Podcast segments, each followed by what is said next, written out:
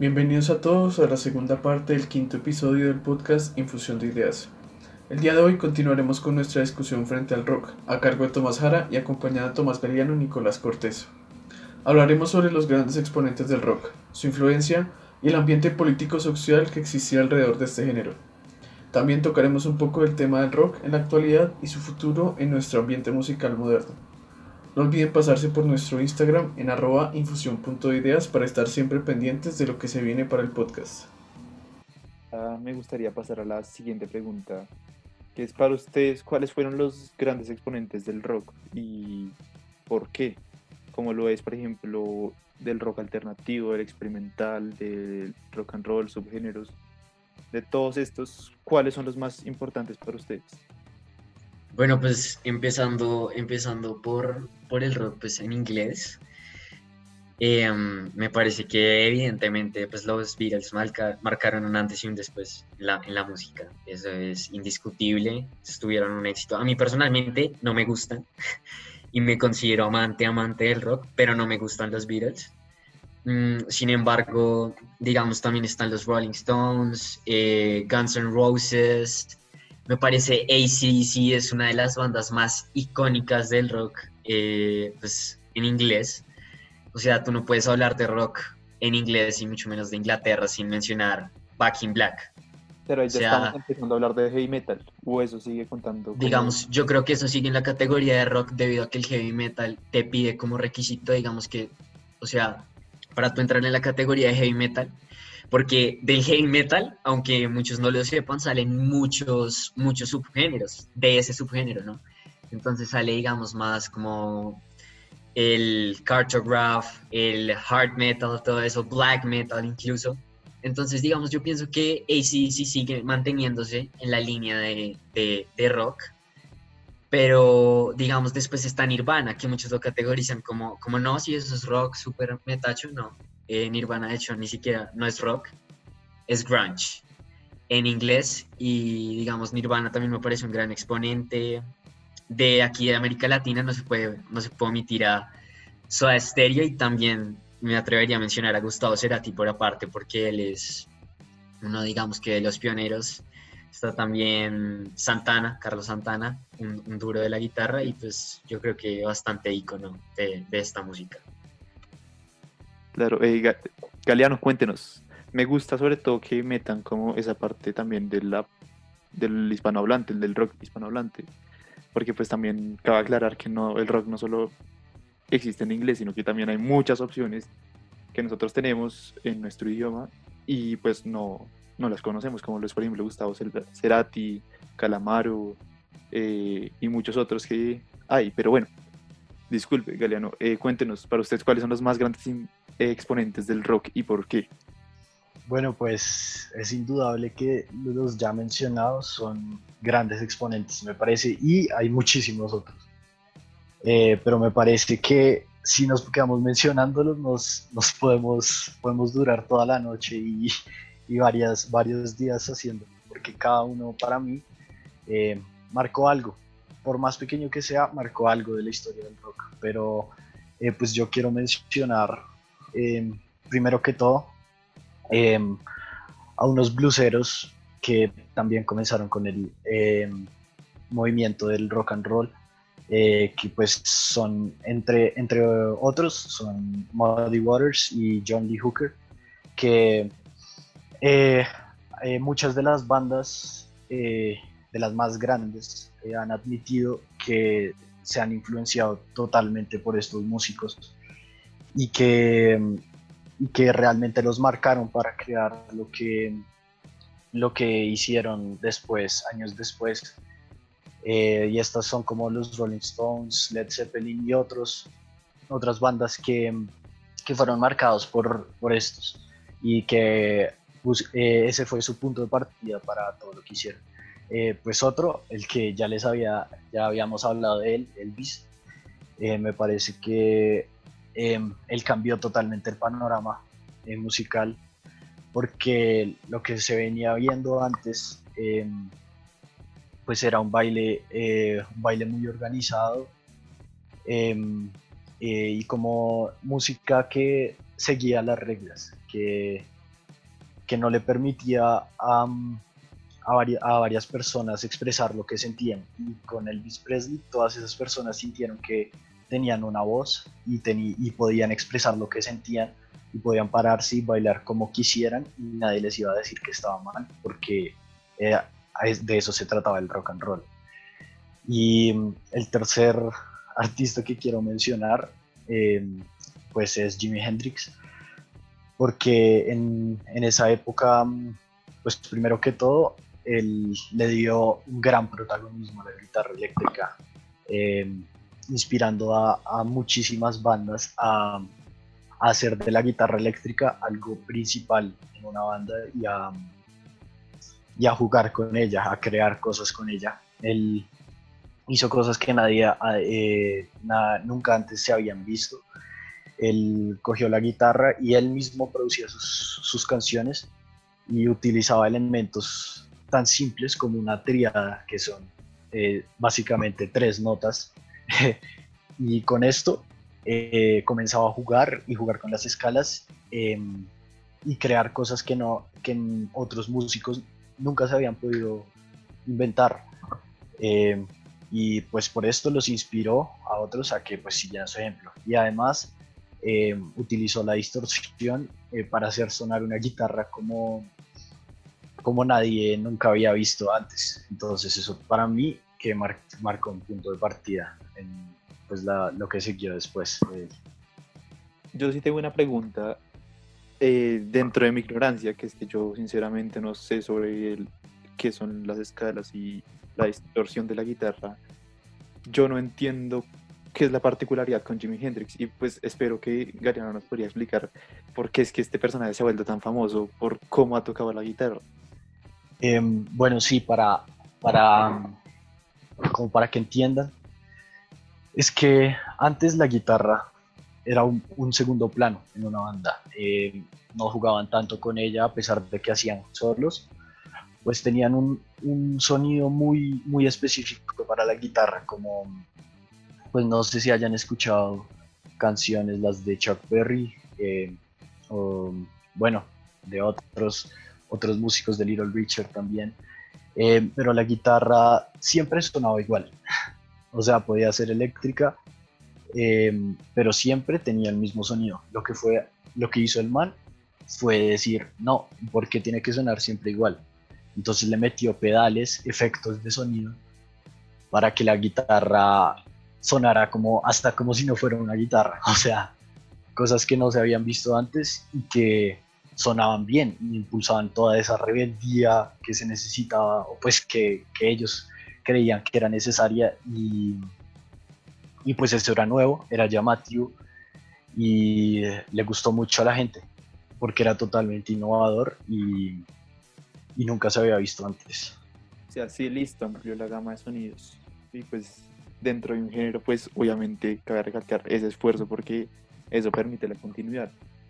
Y muchas gracias. Ahora quisiera que Cortés nos cuente sobre eso. Mm, bueno, pues eh, sí, es, es, muy cierto pues lo que dice, lo que dice Galeano, pero digamos, el primer sonido distorsionado, eh, curiosamente, fue en 1951, con el sencillo Rocket 88 eh, de Willie Kizart, a quien en un viaje, estaba en una gira, y llevaba los amplificadores en, la, pues, en el techo de la van, y el viento, la velocidad, entre otras variantes, pues se, eh, se cayó el amplificador y quedó dañado. Entonces, cuando le fueron a reparar, eh, el, el, man como que no supo qué hacer y, y, simplemente lo dejó así.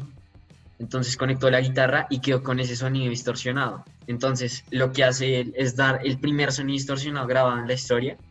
Después llega Jimi Hendrix, que curiosamente tocaba una guitarra para diestros al, con las cuerdas invertidas porque él era pues bastante pobre y no tenía plata pues para una guitarra para zurdos que en ese momento la producción era bastante baja. Entonces lo que hizo fue eh, eh, invertir las cuerdas y, y, pues así creo que eso también le atribuyó bastante mérito a Jimi Hendrix y pues tocar la guitarra con, con la boca, ¿no? Eh, es algo bastante divertido. Listo, muchas gracias. Pues bueno, como lo mencioné al principio del episodio, el rock tiene una, una, característica muy importante que es esta capacidad de crear una cultura en torno a este género musical, que es algo que pues revolucionó a nivel social y a nivel musical pues muy notablemente. Entonces de ese mismo modo quisiera preguntarles cuál ha sido el labor social y político del rock, porque pues como lo hemos visto muchas de estas canciones, sobre todo las del rock alternativo, se han llegado a incursionar dentro de la política, dentro de las problemáticas sociales, como lo es por ejemplo con Pink Floyd y la mítica canción de A Breaking the Wall, o como lo es la banda Radiohead, que a través de sus canciones de un rock un poquito fuerte, que la verdad no sabría dónde calificarlo, eh, llegan a hacer una crítica social y una crítica política tan impactante que pues finalmente termina dejándolo uno pensando. Y pues de ese mismo modo quisiera preguntarles qué es todo esto que ha logrado, cómo participó el rock en la contracultura. Pues yo siento que el rock en gran parte disminuye mucho la violencia, ¿no? Porque antes las protestas solo se hacían, digamos, como, bueno, como todavía se ve, saliendo a la calle o incluso con armas, matando gente, sí. Y digamos, el rock lo que le da es voz, pues finalmente a ellos que quieren ser escuchados, como lo es, digamos, lo, como tú dices en Another Breaking the Wall de Pink Floyd. Pues si tú ves el video, son niños caminando con, como con paredes que no los dejaban ver para otro lado, que representa pues la, la vista tan cuadrada y tan cerrada que había en ese momento. Entonces, digamos, también como bandas con Molotov, que digamos en la canción Frijolero, eh, es una protesta total en contra del gobierno eh, americano, eh, pues norteamericano, y pienso que sí, pienso que el rock ha tenido un impacto más social que político, porque por más de que tú hables de política, yo, eh, siento yo pues, que el rock jamás se involucró directamente pues, en, en lo que es un ministerio, un senado, e incluso presidencia. Pero socialmente el cambio sí ha sido bastante, pues, a mi parecer, grato, con bandas también como Escape, se puede ver en España que eh, tocan ya temas como lo es las drogas, eh, la xenofobia y, diversos temas que son una crítica constante al gobierno, ¿no? Entonces pienso que por más de que se hable de política, creo que el cambio es, es bastante más social. Sí, claro, pero así como influye socialmente, también influye a nivel político, porque genera los movimientos sociales que ya tenemos pero pues muy grata esa intervención suya, sobre todo por el tema de escape, que escape es el punk, que es uno de los métodos de rebelión del rock en torno a las imposiciones sociales que se ha tenido y los estigmas que ha tenido la sociedad, y pues está clara claramente como uno de una de las críticas más importantes, y en cada una de las canciones uno puede observar fácilmente cuál es la crítica social a la que critica. Entonces del mismo modo podemos ver uno de los grandes exponentes que, que iconiza esa crítica social, como pues a nivel hispano, hispanohablante, perdón, como lo fue Pink Floyd en su época, aunque también tenía eh, como pistas más enfocadas a nivel comercial, también tuvo unas pistas muy enfocadas a nivel eh, pues de crítica social.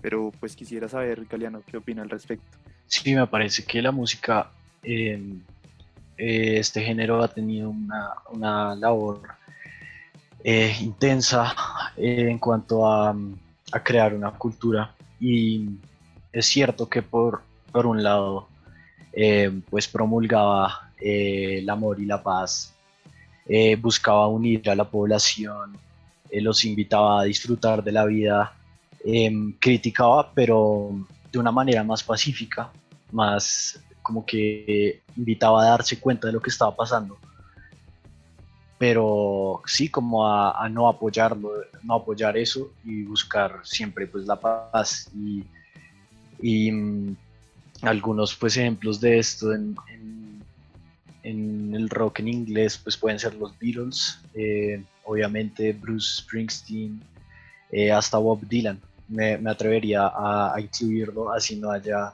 no haya sido eh, del rock en sí pero también las, las ideas que tocaba eran así. Pero por otro lado, me parece que em, buscaba crear como esa idea de querer quejarse siempre y estar en contra de lo, que estaba pasando, a desobedecer, a mostrar esa inconformidad y actuar, a, a rebelarse, eh, incitaba a la rebeldía eh, por parte de los ciudadanos acerca de, eh, hacia la opresión que tenían.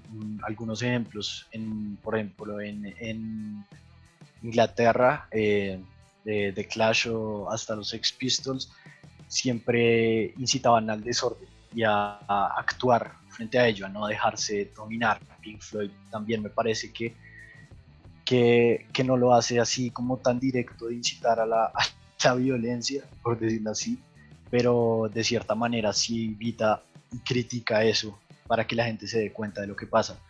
En, Latinoamérica también el, el, mayor ejemplo es Charlie García, de, de, de como eh, que así se prohibiera el rock y las ideologías que trataban de eh, ponerse en contra y de siempre defender lo que uno piensa y no dejarse silenciar, básicamente y por eso eh, impulsó esa onda em, revolucionaria, en este caso en Argentina, que pues sí marcó a, muchísimos ciudadanos de ahí.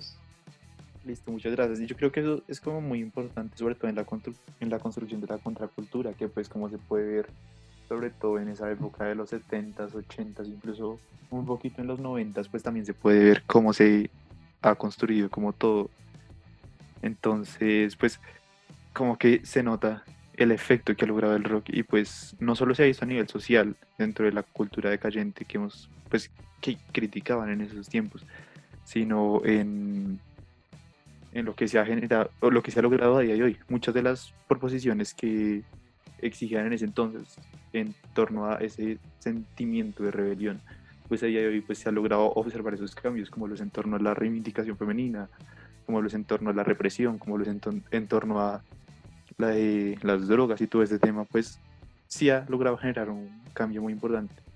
Pero quisiera saber, Cortés, ¿qué le gustaría añadir a esto? No, pues yo, yo la verdad creo que, creo que ya lo dijeron todo, porque en esencia yo creo que el rock pasa, o sea, se evoluciona, como ustedes ya han dicho, de ser simplemente una música que mucha gente lo ve incluso ya como un movimiento. O sea, tú lo puedes ver, incluso se puede evidenciar eso en, los en el festival que hacen acá en la ciudad de Bogotá, en Rock al Parque. Mm, es, es un movimiento, tú, la gente allá es ama, ama la música y creo que eso es, algo de, que, se, que vale la pena recalcar. Listo, perfecto, muchas gracias. Sí, total, toda la razón.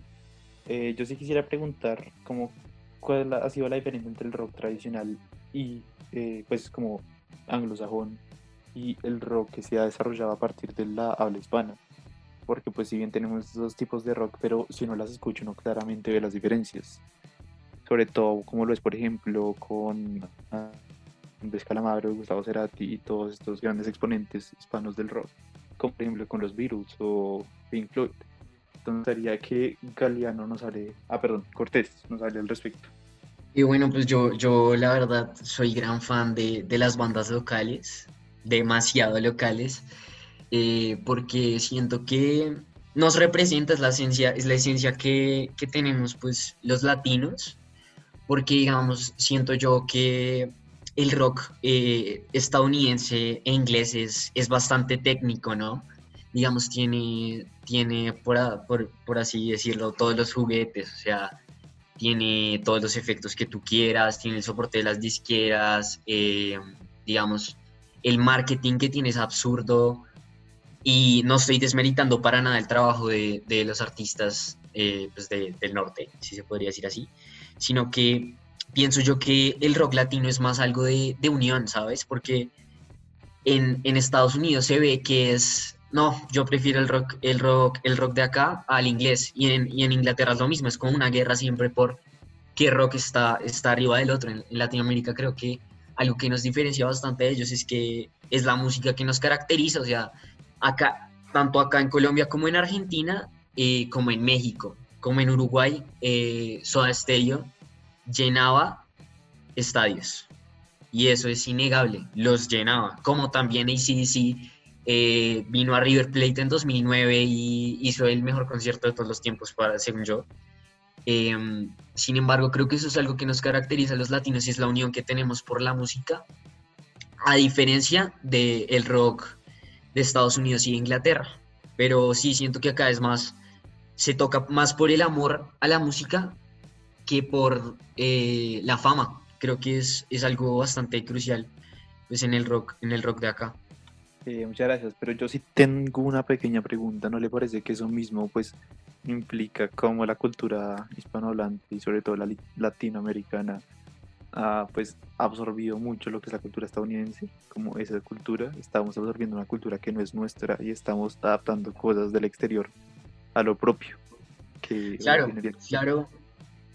Digamos que yo no pienso que eso sea algo malo, porque mm, así como, bueno, puede ser que sea malo en el, en el, en el, al punto que lleguemos de que ya no tengamos identidad, ¿sí?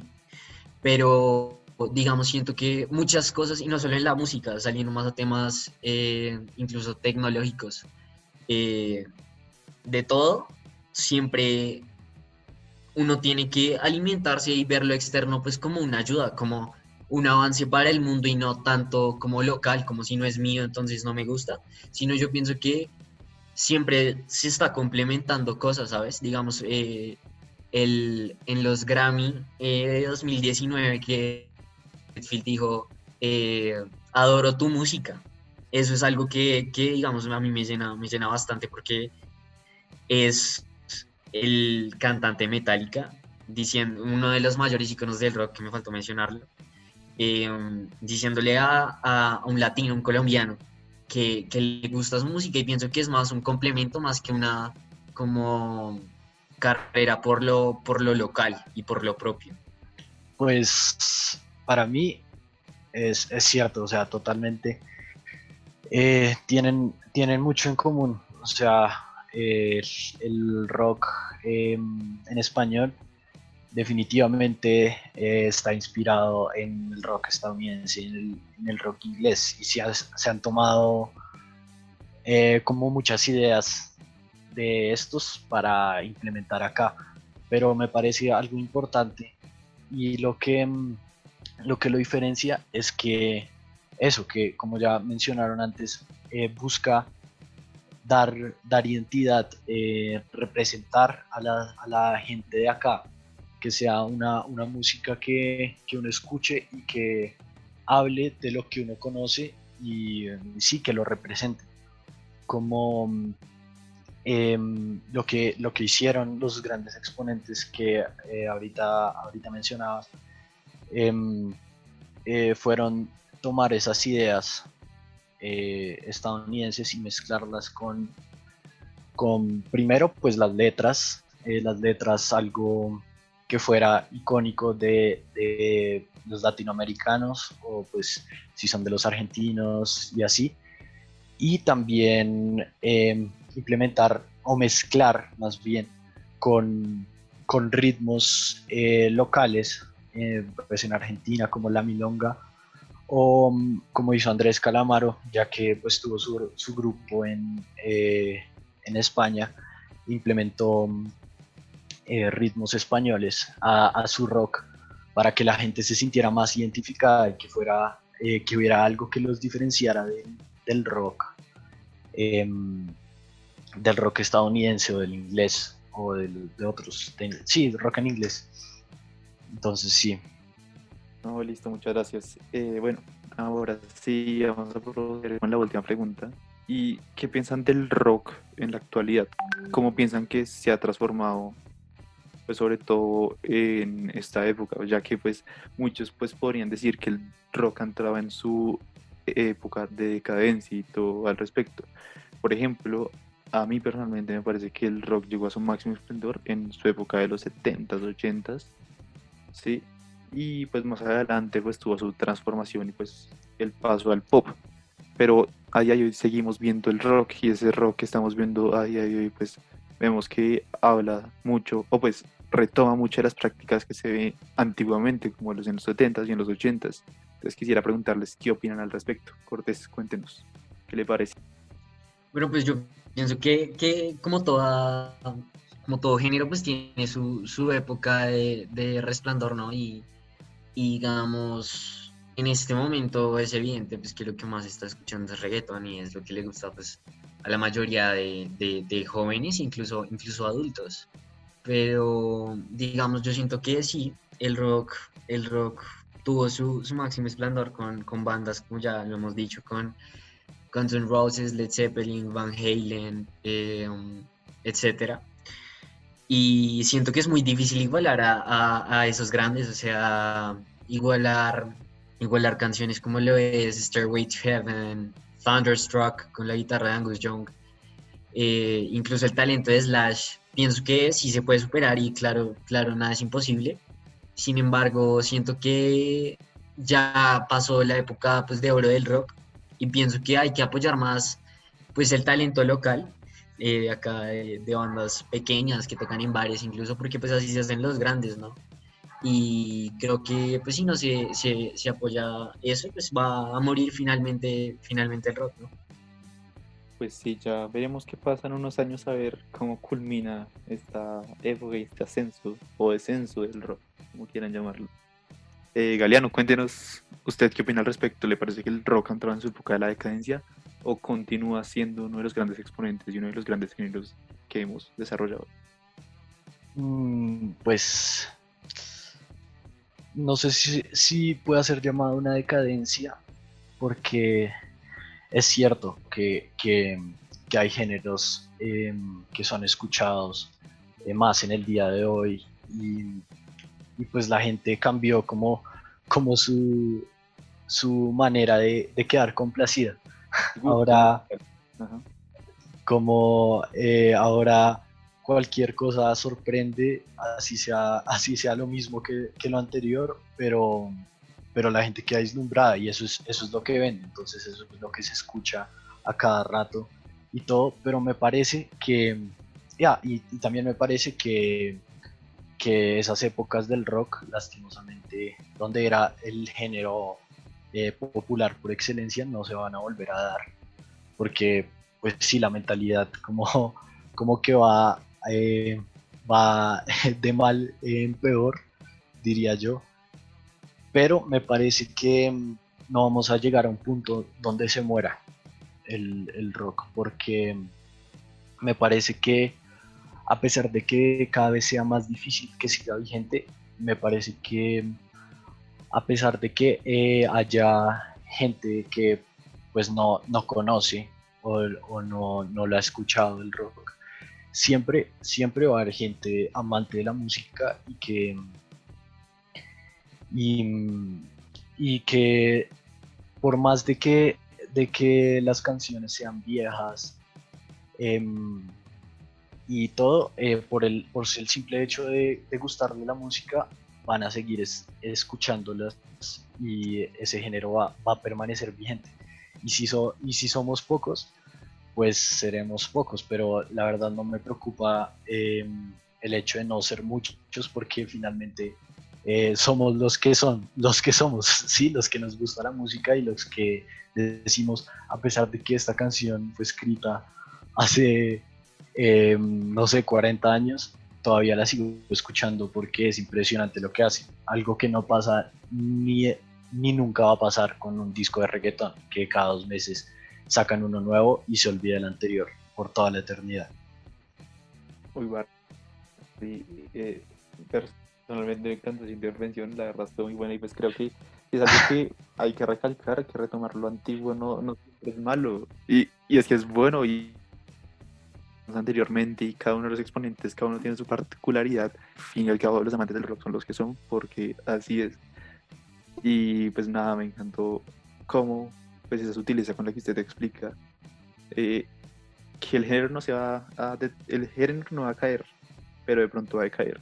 Pero yo sí quisiera preguntarle como qué opina frente a las últimas de rock que nacen después del 2000, específicamente siendo Arctic Monkeys o The Strokes ¿Qué opina respecto a estas bandas? ¿Cómo las ve?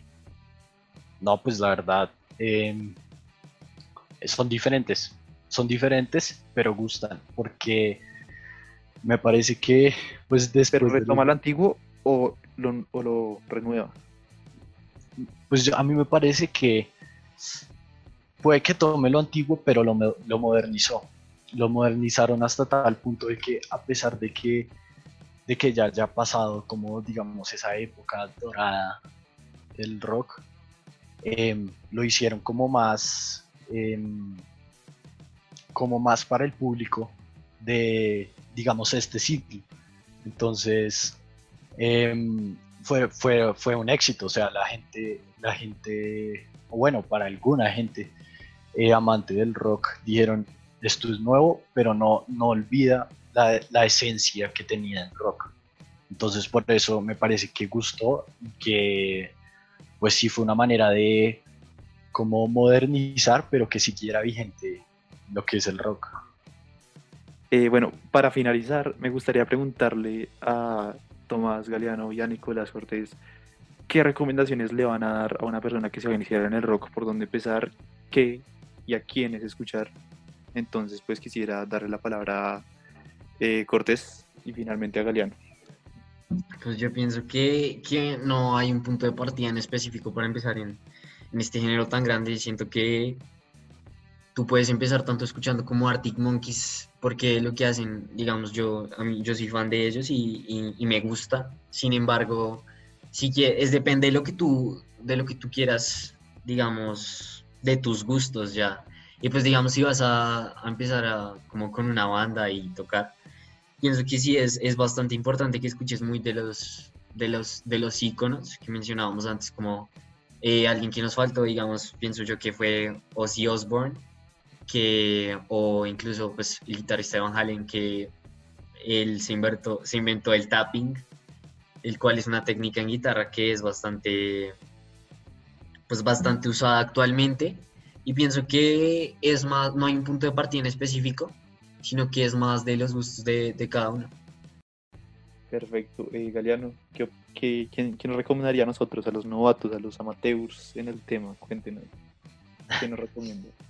Um, no, pues la verdad, eh, una, la primera recomendación es intentar descubrirse a uno, porque es cierto lo que mencionaba Cortés ahorita, eh, esto es de, de, puros gustos, o sea, en este género tan grande hay mucho de qué escoger y pues si uno aprende a conocerse a sí mismo, mm, pues va, va a poder descubrir lo que le gusta y va a poder, como decir, wow, esto no lo había escuchado en todo este tiempo y pues vean esto, o sea, es, es impresionante.